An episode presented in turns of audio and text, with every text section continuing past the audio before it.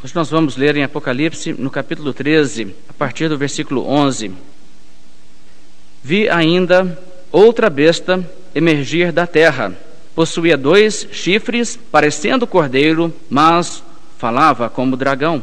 Exerce toda a autoridade da primeira besta na sua presença, faz com que a terra e os seus habitantes adorem a primeira besta, cuja ferida mortal fora curada também opera grandes sinais, de maneira que até fogo do céu faz descer a terra diante dos homens.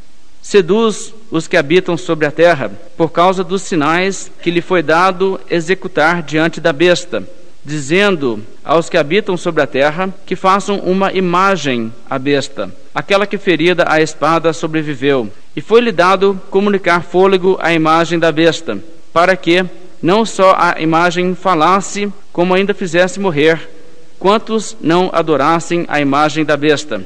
A todos, os pequenos e os grandes, os ricos e os pobres, os livres e os escravos, faz que lhes seja dada certa marca sobre a mão direita ou sobre a fronte, para que ninguém possa comprar ou vender, senão aquele que tem a marca, o nome da besta ou o número do seu nome. Aqui está a sabedoria. Aquele que tem entendimento, calcule o número da besta, pois é número de homem. Ora, esse número é 666. Nessa passagem, nós entramos numa das passagens certamente mais polêmicas do livro de Apocalipse, talvez de toda a Bíblia. Eu creio que a única outra passagem que mais assusta algumas pessoas é aquela passagem que fala sobre o pecado que não pode ser perdoado, né, da blasfêmia do Espírito Santo. Mas essa passagem que fala sobre a marca da besta tem sido o tema de muita coisa. Pessoas estão fazendo muitas predições, dizendo que vai surgir um período em que pessoas sobre a terra receberão uma marca literal na mão, coisa tipo um microchip vai ser colocado na sua mão. Recentemente eu recebi um e-mail que está sendo circulado por aí que está dizendo isso, né? Pessoas desenvolveram um microchip que conterá todas as informações sobre a pessoa, será colocado na mão da pessoa. E aí dizem que isso é o cumprimento do Apocalipse. E, na verdade, não tem nada a ver. Um, uma coisa até que é um pouco lamentável é que as pessoas ficam passando essas coisas por aí e levando as pessoas a acreditarem que isso será o cumprimento de uma profecia bíblica. Eles dão, por exemplo, alguns links né, na internet, alguns sites que você pode ver, né? As pessoas que estão supostamente produzindo esse chip, as pessoas dão isso para dar uma visão de autenticidade. Alguns anos atrás, alguém chegou para mim e me deu uma folha que eu tenho até hoje, dizendo que existe uma organização na Suécia que se intitula Organização 666, que estaria promovendo paz mundial e coisas desse tipo. Então tem um número lá, se você quiser ligar lá para a Suécia, né, fazer um telefonema internacional e conversar com alguém no idioma que você não sabe, você pode verificar se é verdade. É claro que é mentira. As pessoas têm feito esse tipo de coisa para tentar sensacionalizar o assunto, mas na verdade o que estão fazendo, estão banalizando o assunto. Essa interpretação é absurda, inútil e deve ser rejeitada por toda pessoa de bom senso e todo cristão que lê a Bíblia. E nós vamos hoje então voltar ao nosso estudo Lembrando que nós estamos percebendo aqui no capítulo 13 de Apocalipse que a besta do Apocalipse refere-se, de fato, ao imperador romano que era vivo na época em que João escreveu assim como os outros que vieram depois dele, que trouxeram grande onda de perseguição contra a igreja cristã, ameaçando a própria existência de uma perspectiva humana. É claro, Deus é que sustenta a sua igreja, mas para qualquer observador humano, parecia que o Império Romano tinha condições de eliminar o cristianismo da face da terra. E buscou fazer isso ao longo de um período maior do que dois séculos, perseguindo assim a igreja.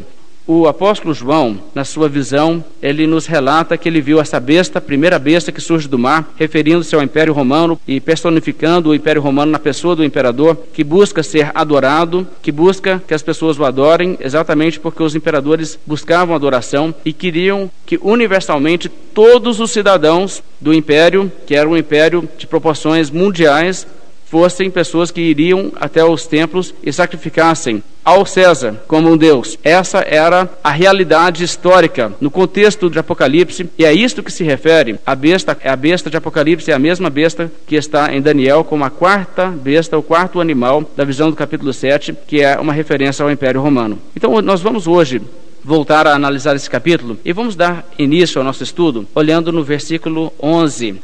O versículo 11 nos fala de uma outra besta. Vi ainda outra besta emergir da terra.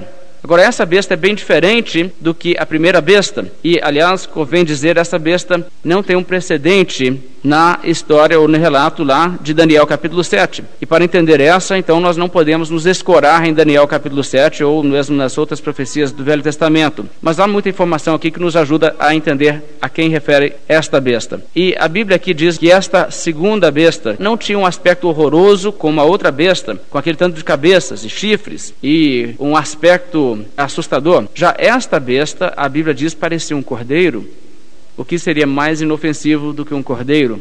Você se assustaria se encontrasse um na rua? É óbvio que não, porque esse animal parece ser muito tranquilo. Agora, por outro lado, a Bíblia diz que ele falava como dragão, e dragão nós sabemos que é uma referência ao diabo. Essa besta, então, é uma besta que tem aparência de ser uma coisa inocente, uma coisa inofensiva, mas é também um instrumento do diabo e ele fala através dela.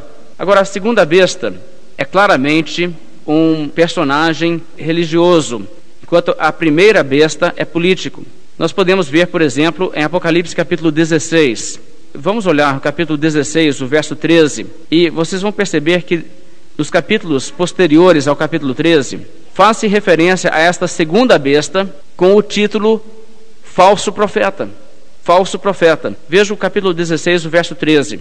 Então vi sair da boca do dragão, da boca da besta e da boca do falso profeta três espíritos imundos semelhantes a rãs. Então, o falso profeta é um outro nome para essa segunda besta. Capítulo 19 e o capítulo 20 também fazem a mesma referência. O capítulo 19, o verso 20 diz: Mas a besta foi aprisionada e com ela o falso profeta, que com os sinais feitos diante dela, seduziu aqueles que receberam a marca da besta e eram os adoradores da sua imagem. Então não há dúvida nenhuma de que o falso profeta é o mesmo que a segunda besta.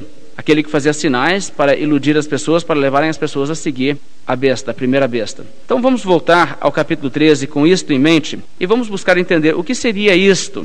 Bem, nós sabemos que há muitas religiões falsas no mundo, há muitos ensinadores falsos, há muitos falsos profetas. E uma das maiores mentiras que já foi propagada no mundo é que todas as religiões são boas. Há muitas religiões que podem parecer inocentes, como um cordeiro, mas falam como dragão. Ensinam as doutrinas dos demônios, ensinam doutrinas falsas, doutrinas que conduzem os seguidores ao inferno. Então nós sabemos que há muitos falsos profetas. Jesus adverte contra os falsos profetas e diz: acautelai-vos dos falsos profetas. E falsos profetas não é uma novidade, nem mesmo no Novo Testamento. Havia falsos profetas no Antigo Testamento, havia profetas de Baal, haviam profetas que profetizavam mentiras em nome do Senhor. E sempre nós temos então falsos ensinadores religiosos, e nós temos que então ser mais instruídos do que as pessoas que dizem todas as religiões são boas e todas as religiões são de Deus e tudo aquilo que é falado que é religioso é bom.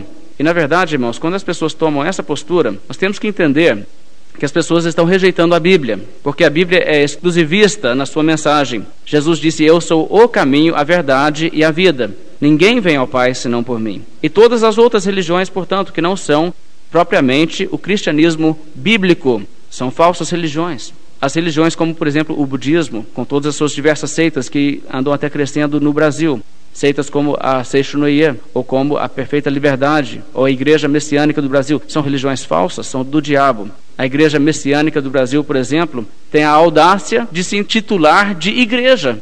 Aquilo não é uma igreja, aquilo é uma seita budista. Não tem nada com igreja. E os budistas nem costumam falar de igreja, mas eles falaram isso por quê? Porque estão querendo parecer um cordeiro. Mas se você for lá, a doutrina é a reencarnação, a adoração de ancestrais e todas aquelas coisas que são características do budismo, eles têm uma aparência de cordeiro, mas falam como dragão.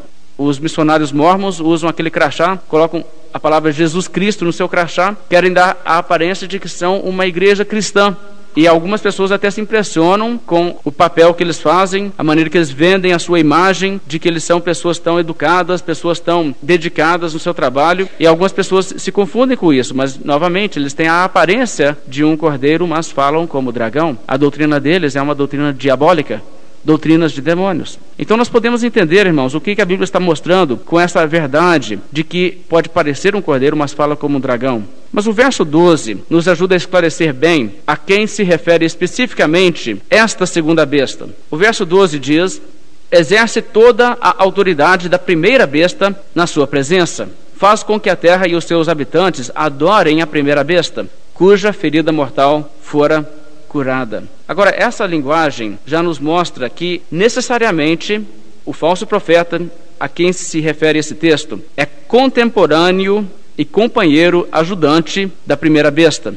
Então não é um personagem da atualidade e nem é um personagem futuro, é um personagem do período do Império Romano. E nós podemos rapidamente recolher desse texto alguns dados. Ele nos diz que ele trabalha junto com a primeira besta, na sua presença. Ele deriva a sua autoridade da primeira besta. O papel que ele tem é de fazer as pessoas cultuar a primeira besta, que é o imperador romano. Esse é o seu papel. Eu gostaria de ler aos irmãos uma citação do comentário de Ray Summers sobre o Apocalipse. Ele fala o seguinte: Todas essas características parecem identificar a segunda besta com a comuna ou concília, sediada na Ásia Menor para fazer com que todos praticassem a religião do Estado. E mais para frente ele explica: deviam forjar imagens de Domiciano, erguer altares e legislar de modo a tornar o mais eficiente possível a religião do Estado. Assim, os cristãos passaram a ser boicotados e já não podiam comprar nem vender, casar deixar legados, transferir propriedades, nada disso podia ser feito, nada disso era legal, sem primeiro apresentar o sinal do imperador. Deixe-me explicar mais ou menos o que estava acontecendo naqueles dias. É claro que o imperador, se ele baixasse um decreto, baixasse uma lei, todos têm que me adorar. Todos os cidadãos, todos os homens livres que não são cidadãos e todos os escravos, todos têm que me adorar. Se ele lá em Roma falasse isso, em outras cidades remotas, como em Éfeso, ou em Antioquia, ou em Jerusalém, as pessoas não cumprissem aquilo, como que ele iria saber? Era necessário que ele tivesse agentes trabalhando a seu dispor que fizesse se cumprir o seu decreto. E então, em cada cidade havia o que era chamado na época uma comuna ou concília, que era colocada naquela cidade para vigiar e fazer cumprir o decreto de adorar o César. E como eles trabalhavam? A história nos relata que eles faziam imagens do César. Então, por exemplo, Domiciano, na época, e depois de outros imperadores, eles faziam uma estátua, uma imagem real daquele homem, daquele imperador, e colocavam aquela estátua nos templos da cidade. Então, em cada templo havia também uma estátua daquele imperador, como se ele fosse um deus. E às vezes até não somente colocavam nos templos que já existiam, às vezes até edificavam templos especificamente para o culto do imperador e colocavam lá a imagem do imperador romano. Agora, tendo feito isto, tendo erguido essa estátua, o que eles faziam era obrigar os cidadãos e as pessoas moradores daquela cidade a fazer o sacrifício àquela imagem e assim fazendo adoração ao César. E é disso que a Bíblia faz referência. Na época em que isso foi escrito, os cristãos que sabiam muito bem que havia aquele grupo na sua cidade fazendo estátuas, imagens do imperador, tentando obrigar a população a adorar o imperador. Eles imediatamente entenderiam a que se refere esse texto quando ele diz que ele exerce a autoridade da primeira besta na sua presença e faz com que os habitantes adorem a besta. Veja o verso 13 também opera grandes sinais de maneira que até fogo do céu faz descer a terra diante dos homens. Seduz os que habitam sobre a terra por causa dos sinais que lhe foi dado executar diante da besta, dizendo aos homens, agora veja bem, dizendo aos que habitam sobre a terra que façam uma imagem à besta, exatamente o que as concílias estavam fazendo, imagens do imperador, aquela que ferida a espada sobreviveu. Lembre-se que isso reflete aquela realidade do momento de crise que o Império Romano passou nos dias de Nero e na morte de Nero, mas como ela se recuperou e voltou a perseguir a igreja, mesmo depois daquela crise. E ainda diz no verso 16: A todos, os pequenos, os grandes, os ricos, os pobres, os livres e os escravos, faz que lhes seja dada certa marca sobre a mão direita ou sobre a fronte, para que ninguém possa comprar ou vender, senão aquele que tem a marca, o nome da besta ou o número do seu nome. Agora, nós não temos prova de que nos dias de Domiciano já estava acontecendo isso que nós vemos mais aqui embaixo, mas após os dias de Domiciano, em dias de outros imperadores, se tornou bem claro que isso realmente sucedeu. Os grupos comissionados pelo imperador para impor o culto do imperador faziam é que, é claro, eles percebiam que tinha gente que não estava adorando o imperador. O imperador tinha mandado, mas tinha gente que não fazia. E se não se fizesse uma maneira de fiscalizar isso, a situação simplesmente continua, muita gente desobedecendo a lei. Então eles bolaram um método, isso é histórico. Eles bolaram um método e o método foi emitir papéis. Papéis assim, mais ou menos tamanho metade de uma folha, dessas folhas normais que nós usamos hoje. E esses papéis então vinham escritos com o nome do cidadão, da pessoa, afirmando que aquela pessoa tinha feito o sacrifício ao imperador com a data. E quando a pessoa então ia fazer o sacrifício, ele recebia esse papel. E um papel então era dado a ele e outro papel era enviado para o tribunal da cidade. De maneira que poderia se verificar se um papel era autêntico. Ninguém podia fazer uma cópia em casa e colocar o seu nome e fingir que ele tivesse adorado o imperador, mas realmente não ter adorado o imperador, porque eles teriam uma prova no tribunal se aquele papel era documento real ou não. Então o que era feito era desta maneira. E os soldados e as pessoas desses grupos, eles iam, inclusive, em busca de pessoas para encontrar pessoas que não tinham este papel. E chegou até mesmo a se tornar regra em muitos lugares que para trabalhar nos mercados da cidade, para comprar ou vender, você tinha que estar carregando esse documento, provando que, em data recente, você tinha adorado o imperador. De maneira que ninguém podia comprar e nem vender que não adorasse o imperador. Se você fosse nos mercados lá, naqueles dias, haveria o risco de alguém te abordar. Onde está o seu documento? Se você não tivesse o documento, imediatamente você seria recolhido à prisão ou levado diante das autoridades, onde as pessoas então te diriam: Você não tem prova de que você adorou o imperador, então o adore agora. E se você não aceitasse, eles diriam: Achamos um cristão. E matavam a pessoa. Então assim era fiscalizado. Isso, irmãos, é, em essência, a marca da besta.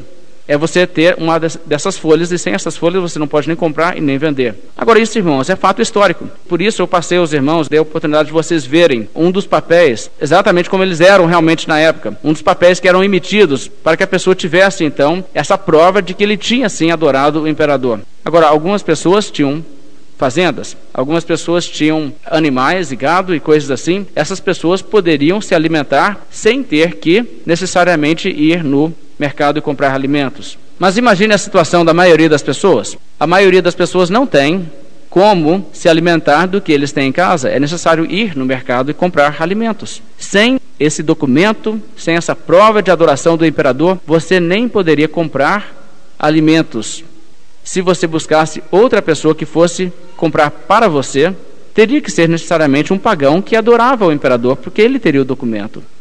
Esses pagãos seriam pessoas que frequentemente estariam também dispostas a denunciar os cristãos. De maneira que essa pressão era muito grande sobre os cristãos. Além disso, nós sabemos que se você tem, por exemplo, uma fazenda e você trabalha com a criação de gado ou com plantação de qualquer tipo de alimento, a sua vida é esta, como que você ganha a vida com isso? Você, na verdade, tem que ir levar o seu produto ao mercado e vender. Mas você também não poderia montar a sua estande ali no mercado da cidade se você também não fosse um adorador do imperador. Então, essa era a condição que o povo de Deus veio a enfrentar nos dias do Apocalipse, em cumprimento dessa profecia. O texto nos fala dos falsos milagres realizados em favor do culto ao imperador. Veja o verso 13. Também opera grandes sinais, de maneira que até fogo do céu faz descer a terra diante dos homens.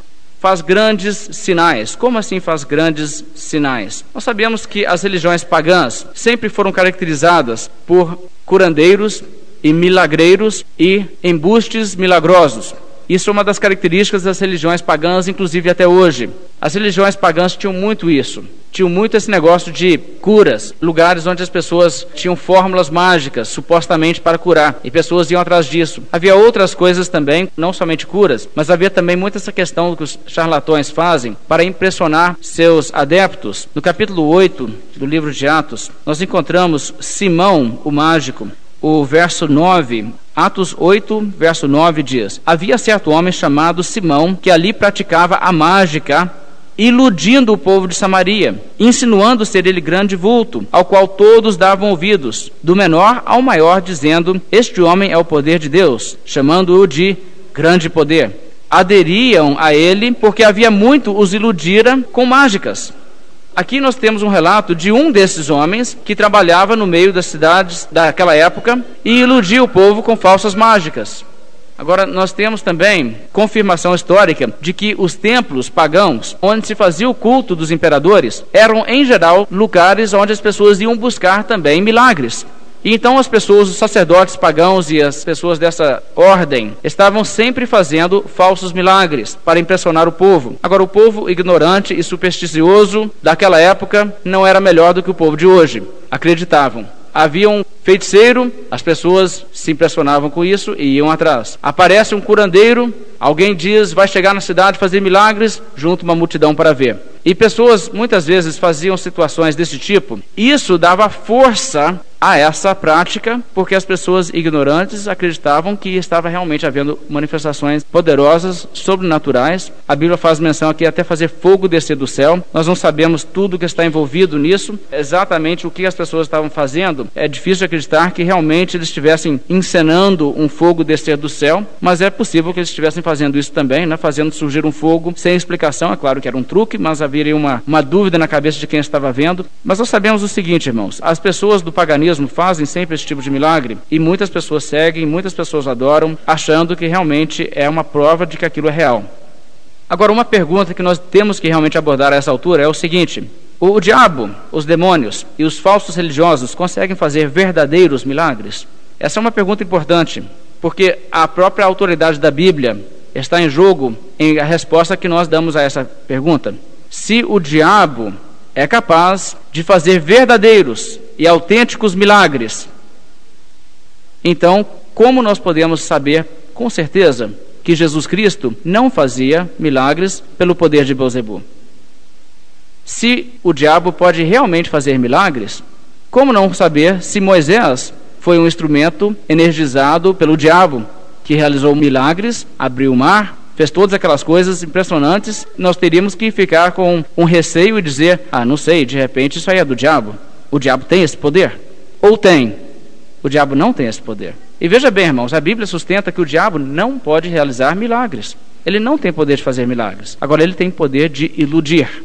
E é uma diferença muito grande. O que nós vemos, por exemplo, na Bíblia, os milagres na Bíblia, sempre são generosos, né? eles nunca são milagres tímidos. Né? Jesus não faz mudar a direção do vento, ele logo acalma uma tempestade.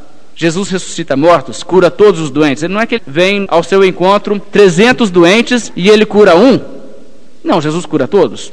Isso é milagre de Deus. Agora, os milagres falsos sempre são milagres de outra natureza. Eles não conseguem resolver totalmente os problemas e nem conseguem resolver os problemas de todos e nem conseguem realmente fazer aquilo que é reproduzido na Bíblia. E irmãos, isso é uma coisa importante de se entender.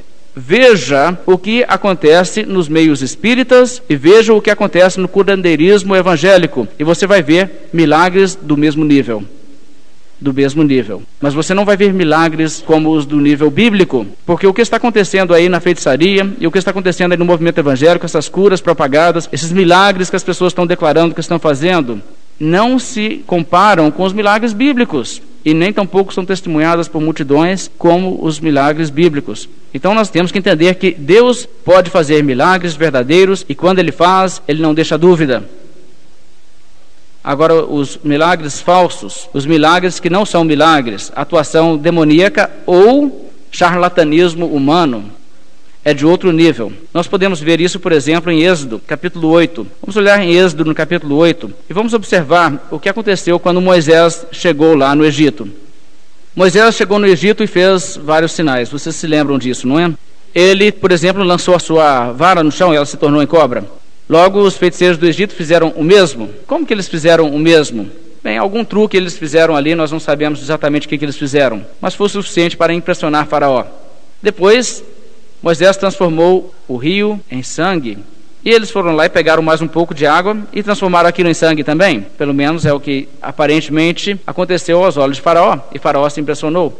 Após isso, veio a praga dos sapos, as rãs. E eles também conseguiram fazer subir algumas rãs do rio, grande coisa, né? Já tinha vindo tantos mesmo, o que faz diferença trazer mais alguns? Mas o capítulo 8 relata onde a disputa acabou, onde eles pararam de tentar competir com Moisés. E você pode observar que tudo que eles fizeram até aqui era inferior ao que Moisés fez. Moisés transformou a sua vara em cobra, eles também, mas só que as cobras que eles fizeram, a vara de Moisés as engoliu. Moisés transformou muita água em sangue, eles fizeram uma coisinha que não dá para realmente verificar se era verdade um milagre ou se era, né, se eles tivessem usado uma espécie de truque para dar de entender que um pouco de água havia virado sangue em suas mãos. Um pouco de sapos eles fizeram subir, não uma praga. Agora, no capítulo 8, o verso 17 relata: Fizeram assim: Arão estendeu a mão com seu bordão e feriu o pó da terra. E houve muitos piolhos nos homens e no gado, todo o pó da terra se tornou em piolhos por toda a terra do Egito. Agora veja que milagre, irmãos. Você já viu aquelas cenas lá do Egito, né? Os documentários, como eles mostram, o Egito é puro pó, parece aquela terra, né? Você passar por ali num, num carro a alta velocidade vai levantar tanta poeira no ar e, no entanto, quando Arão bateu a sua vara ali no chão, o pó no Egito se transformou em quê? Em piolhos. Não há como duvidar, Deus fez o homem do pó, né? Não há como duvidar que quando o pó se transforma em piolhos, é um milagre de Deus, porque Deus é que dá vida, mas ninguém pode dar vida. Deus deu vida ao pó e transformou aquele pó em piolhos. E o que acontece no verso 18? E fizeram os magos o mesmo com as suas ciências ocultas, para produzirem piolhos, porém não o puderam. E havia piolhos nos homens e no gado, e aliás nos magos também, né? Então disseram os magos a Faraó: Isto é o dedo de Deus. Porém o coração de Faraó se endureceu e não os ouviu, como o Senhor tinha dito. Agora veja só que declaração importante. Eles disseram: já está num nível que nós não queremos mais competir. Agora, irmãos, eu, eu falo uma coisa assim muito importante que vocês entendam. Se alguém está fazendo milagres em nome de Deus, faça o nível de milagres que Deus faz na Bíblia. Não o nível de milagres medíocres que fazem os milagreiros de Faraó. Não os milagres pequenininhos que as pessoas estão dizendo por aí. Isso aí, ocultistas e praticantes da feitiçaria sempre fizeram esses pequenos milagres que parecem ser grande coisa, mas não são grande coisa comparados com os milagres de Deus. E aqui o que nós encontramos, irmãos, é uma das demonstrações que existe uma diferença entre o que os mágicos podem fazer e o que Deus pode fazer. Mas Faraó se impressionou com os milagres dos seus magos, assim como pessoas na época de João se impressionavam com os milagres dos sacerdotes pagãos nos templos pagãos que promoviam o culto do imperador. Mas essa diferença, Nicodemos observou. Você lembra o que Nicodemos disse a Jesus? Mestre, sabemos que és mestre vindo da parte de Deus por que, você sabe isso? Porque ninguém pode fazer esses milagres que tu fazes se Deus não estiver com ele. Esses milagrezinhos aí que alguém faz, né, de vez em quando acontece alguma coisa que não tem explicação, ah, isso aí tem gente que faz, sem Deus. Mas o tipo de milagre que Jesus fazia, ninguém faz esse tipo de milagre sem que seja a mão de Deus. Então Nicodemos entendeu, Jesus é realmente de Deus. Veja, por exemplo, 2 Tessalonicenses, capítulo 9. E essa passagem que fala sobre o homem da iniquidade, o anticristo, e refere-se a como ele iludiria pessoas também. Aqui no capítulo 2 de Tessalonicenses, 2 Tessalonicenses, diz: Ora, o aparecimento do iníquo é segundo a eficácia de Satanás. Qual que é a eficácia de Satanás? Fazer verdadeiros milagres? Ouça o que diz a Bíblia. Com todo poder e sinais e prodígios da mentira. É poder de fazer milagres reais? O diabo não tem esse poder. Ele tem poder de fazer milagres da mentira para enganar as pessoas. Então, isso, irmãos, deve estar no nosso entendimento. Agora, vamos para o livro de Deuteronômio, no capítulo 13. E aqui nós temos também uma palavra muito importante sobre a natureza de falsos milagres e coisas desse tipo. Tem pessoas que se impressionam muito quando alguém faz uma predição que se cumpre. Logo dizem, é um profeta de Deus. Irmão, você sabia que um falso profeta pode fazer uma profecia que se cumpre? Custa acontecer, mas pode acontecer. Afinal de contas, eles fazem tantas e tantas e tantas predições, se nenhuma eles nunca acertassem, aí que seria impressionante mesmo, né? Ora, até quem chuta na loteria esportiva acerta de vez em quando, né? Então os profetas falsos também. Nós temos aqui em Deuteronômio capítulo 13, a partir do verso 1, uma advertência muito séria ao povo de Deus. Quando o profeta ou sonhador se levantar no meio de ti e te anunciar um sinal ou prodígio, e suceder o tal sinal ou prodígio de que te houver falado e disser: Vamos após outros deuses que não conheceste e sirvamo-los. não ouvirás as palavras desse profeta ou sonhador, porquanto o Senhor vosso Deus vos prova para saber se amais o Senhor vosso Deus de todo o vosso coração e de toda a vossa alma. Andareis após o Senhor vosso Deus, e a Ele temereis, guardareis os seus mandamentos, ouvireis a sua voz, e a Ele servireis, e a Ele vos achegareis. Agora, o que significa então tudo isso? Tem vezes que Deus permite que um falso profeta diga alguma coisa que se cumpre. E você não pode dizer, mas se ele disse uma coisa que se cumpriu, é de Deus. Tem pessoas que vão aí evidentes e voltam tão impressionados, né? Ele me falou coisas da minha vida que não tinha como ele saber. Deus está provando para saber se realmente aquela pessoa vai seguir a Bíblia ou quer seguir a mentira. Então é uma prova que Deus muitas vezes permite, sim. E há técnicas para esses tipos de engano, né? como, por exemplo, falar coisas da vida da pessoa. Há técnicas para isso. E nós não devemos ser tão ingênuos de achar que isso aí realmente é tanto poder assim. Mas nós devemos entender, irmãos, que existem enganadores que falam coisas e as coisas se cumprem. Isso pode acontecer até mesmo dentro de igrejas. Há muitas igrejas que estão aí hoje com essa mentalidade: se alguém fala uma coisa, aquela coisa se cumpre. E às vezes as predições mais banais: você vai conseguir aquele emprego. A pessoa já tem uma chance de conseguir mesmo, né? Aí a pessoa consegue, é um profeta de Deus. Ora, é essa, irmãos, vamos ser razoáveis. Não é isso que demonstra uma pessoa ser profeta de Deus? Se ele falar 50 profecias que se cumprem e uma falhar, ele é um falso profeta, porque, irmãos, Deus nunca falha. Então, essas coisas são coisas que devemos explicar nos dias tão confusos sobre essa questão como hoje. Mas vamos voltar ao nosso texto em Apocalipse 13 a essa altura e vamos observar as coisas aqui que ainda não olhamos em detalhe. Nós falamos já sobre o documento que era emitido, provando que a pessoa tinha adorado ao imperador, como diz o, o, verso 16, 17. Ninguém poderia comprar nem vender sem essa prova, que seria a marca da besta. Mas vamos pensar um pouco mais sobre essa questão da marca da besta. Essa linguagem marca, ela vem de uma coisa que era comum daquela época. As pessoas, por exemplo, quando tinham gado, marcavam gado. Isso ainda acontece hoje.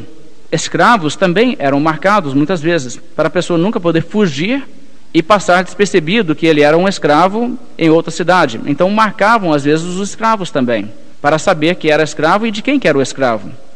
Desta forma, a Bíblia usa essa linguagem, uma marca sobre a mão ou sobre a testa, uma das duas. A Bíblia fala dessa maneira, não referindo-se a uma marca literal que será recebida na mão. E isso se torna mais evidente no capítulo 14. Veja o capítulo 14. Capítulo 14 de Apocalipse, o verso 1 diz: Olhei e eis o cordeiro em pé sobre o monte Sião, e com ele 144 mil, tendo nas frontes escrito o nome, o seu nome e o nome de seu pai. Agora, literalmente, o povo de Deus convertido tem o nome de Deus escrito sobre a testa? O nome de Jesus? É óbvio que não. E nunca vai ser assim. Isso é uma outra marca que está em oposição à marca da besta. Ou você tem a marca da besta ou você tem a marca de Jesus. Qual marca você tem? Agora você vê rapidamente que não é uma marca literal. E essas palavras que as pessoas estão jogando fora hoje, dizendo que vão colocar uma marca na mão, um chip na mão, essas coisas todas, realmente, irmãos, isso aí é pura fantasia. O propósito da palavra na mão e na testa, e na cabeça, não é por acaso. A mão representa as suas ações, o que você faz. A testa, o que você pensa. O seu pensar e o seu agir. O seu pensar e o seu agir estão comprometidos pela realidade de que você adora aquilo que não é Deus você recebe a marca da besta, você adora o imperador romano. Isso que seria a marca da besta. Então o que você tem aqui é uma coisa muito simples, identificando que pessoas que seguem a besta, que seguem o César e adoram o César, estão demonstrando que em sua mente eles estão seguindo aquilo que é falso. E as suas ações, representadas pela mão, estão também seguindo aquilo que é falso. Mas por que o número 666. Verso 18 do capítulo 13 diz: Aqui está a sabedoria. Ou seja, aqui precisa-se ter sabedoria. É a mesma coisa que nós encontramos no verso 10, onde diz: Aqui está a perseverança e fidelidade dos santos. Ou seja, aqui precisa-se ter perseverança, porque as pessoas vão querer te obrigar a adorar a besta e é necessário que o cristão persevere, que ele não ceda. É isso que requer essa situação.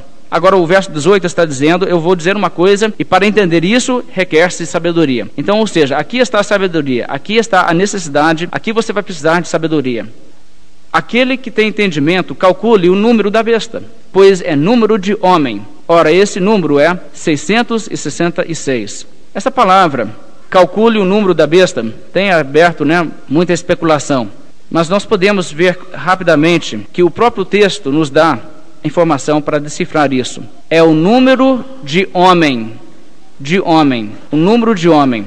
Por que o número de homem? No Apocalipse, nós temos esses números que são simbólicos. O número 7 é o número de Deus.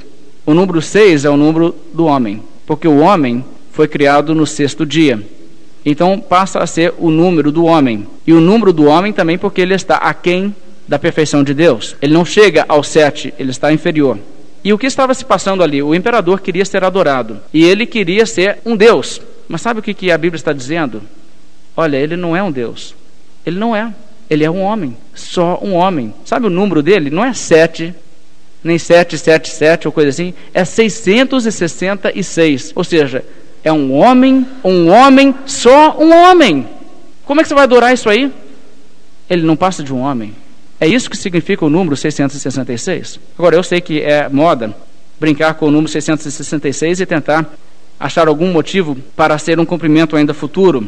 Pessoas têm muitas vezes falado que 666 é um número de alguma coisa futura e feito muitas predições sobre isso. E essas predições todas, elas nunca se cumprem, as situações mudam. Pessoas, por exemplo, falavam que os computadores seriam o instrumento do anticristo. Hoje, as mesmas pessoas que faziam essas declarações usam os computadores e a internet para propagar suas predições todas. Também nós sabemos que as pessoas escreveram livros falando que os códigos de barra que vêm produtos, né, como no supermercado, qualquer produto que você compra hoje em dia tem isso. Isso aí vai ser o sistema da marca da besta. Hoje em dia, as mesmas pessoas que escreviam esses livros escrevem novos livros com novas teorias e atrás dos seus livros colocam um código de barra.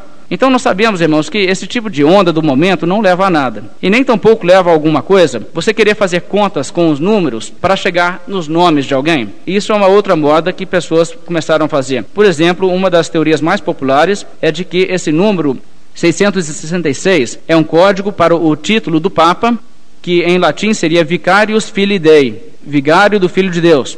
E o que as pessoas fazem com isso? Quando as pessoas querem identificar o número 666 com alguém, eles então transformam as letras do alfabeto numa espécie de código numérico e depois vão fazendo contas.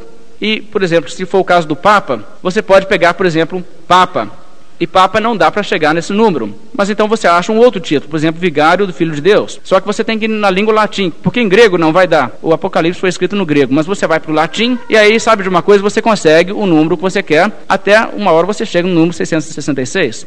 O Vaticano na época da reforma, quis dizer que o número da besta referia-se a Martinho Lutero. Então pegaram o nome do Martinho Lutero, traduziram para o latim, em vez de chamar de Martinho Lutero, chamaram ele de Martinho Lutera, com A, em latim, arbitrariamente, e assim conseguiram que enquadraram o nome dele também com 666. E pessoas têm feito isso para muitas outras pessoas. Uma breve lista: os nomes de imperadores, como Nero, Vespasiano, Tito, Domiciano, todos estes, todos eles, pessoas já conseguiram fazer esses nomes acertar com o número 666. Nos dias de Napoleão, alguém quis fazer isso com o nome dele, e sabe de uma coisa? Conseguiram. Também fizeram isso com Hitler, com Mussolini, e uma coisa que eu achei pouco irônica, os adventistas gostam de dizer que o número 666 é o Papa Católico e fazem essa conta toda.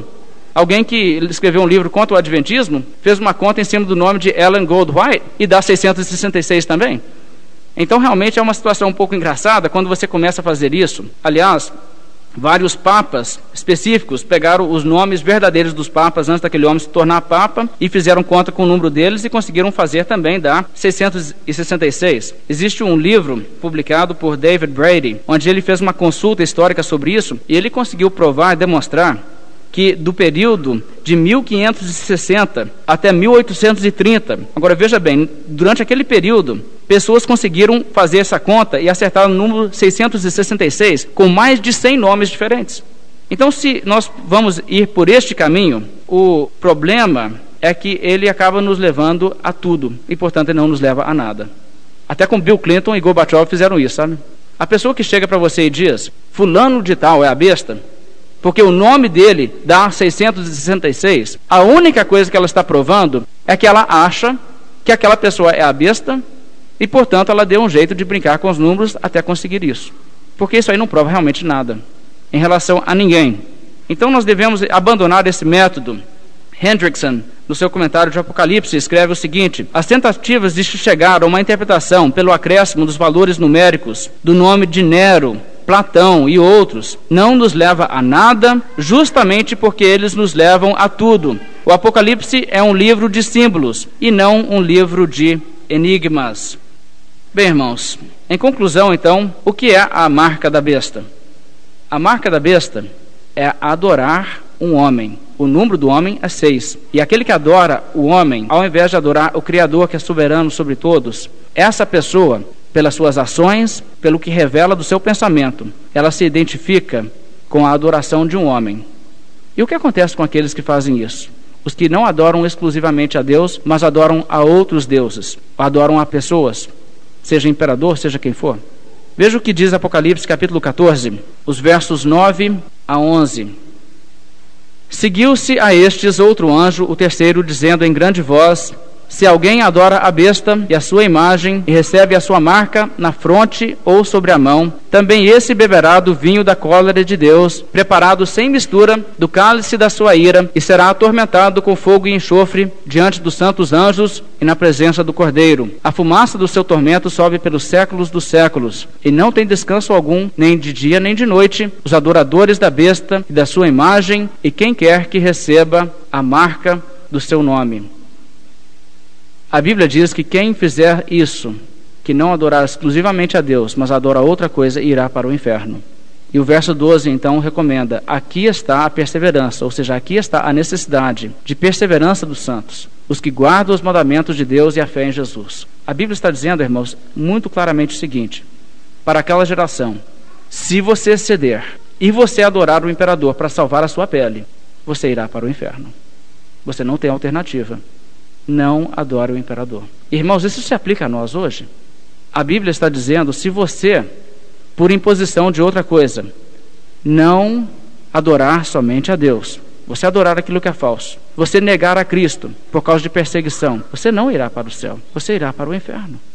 Isso é uma advertência muito severa. A Bíblia não nos dá essa opção. E foi esta convicção que levou os cristãos a enfrentarem até mesmo a dor das chamas, porque sabiam ou estas chamas ou as eternas. É isso que a Bíblia está dizendo. Agora, se você quiser sair da morte por Cristo numa situação de perseguição por negar a Cristo, você não escapa da morte, você somente adia a morte. Um dia você parte desse mundo. E aí como será? Sabe, irmãos, é uma situação muito séria. Durante os períodos de perseguição do Império Romano, havia pessoas que negavam, negavam a Cristo e eram poupados, sacrificavam para o imperador e eram poupados às vezes passava aquela perseguição. E quando passava a perseguição, essas pessoas voltavam às vezes para a igreja, queriam ser aceitas novamente.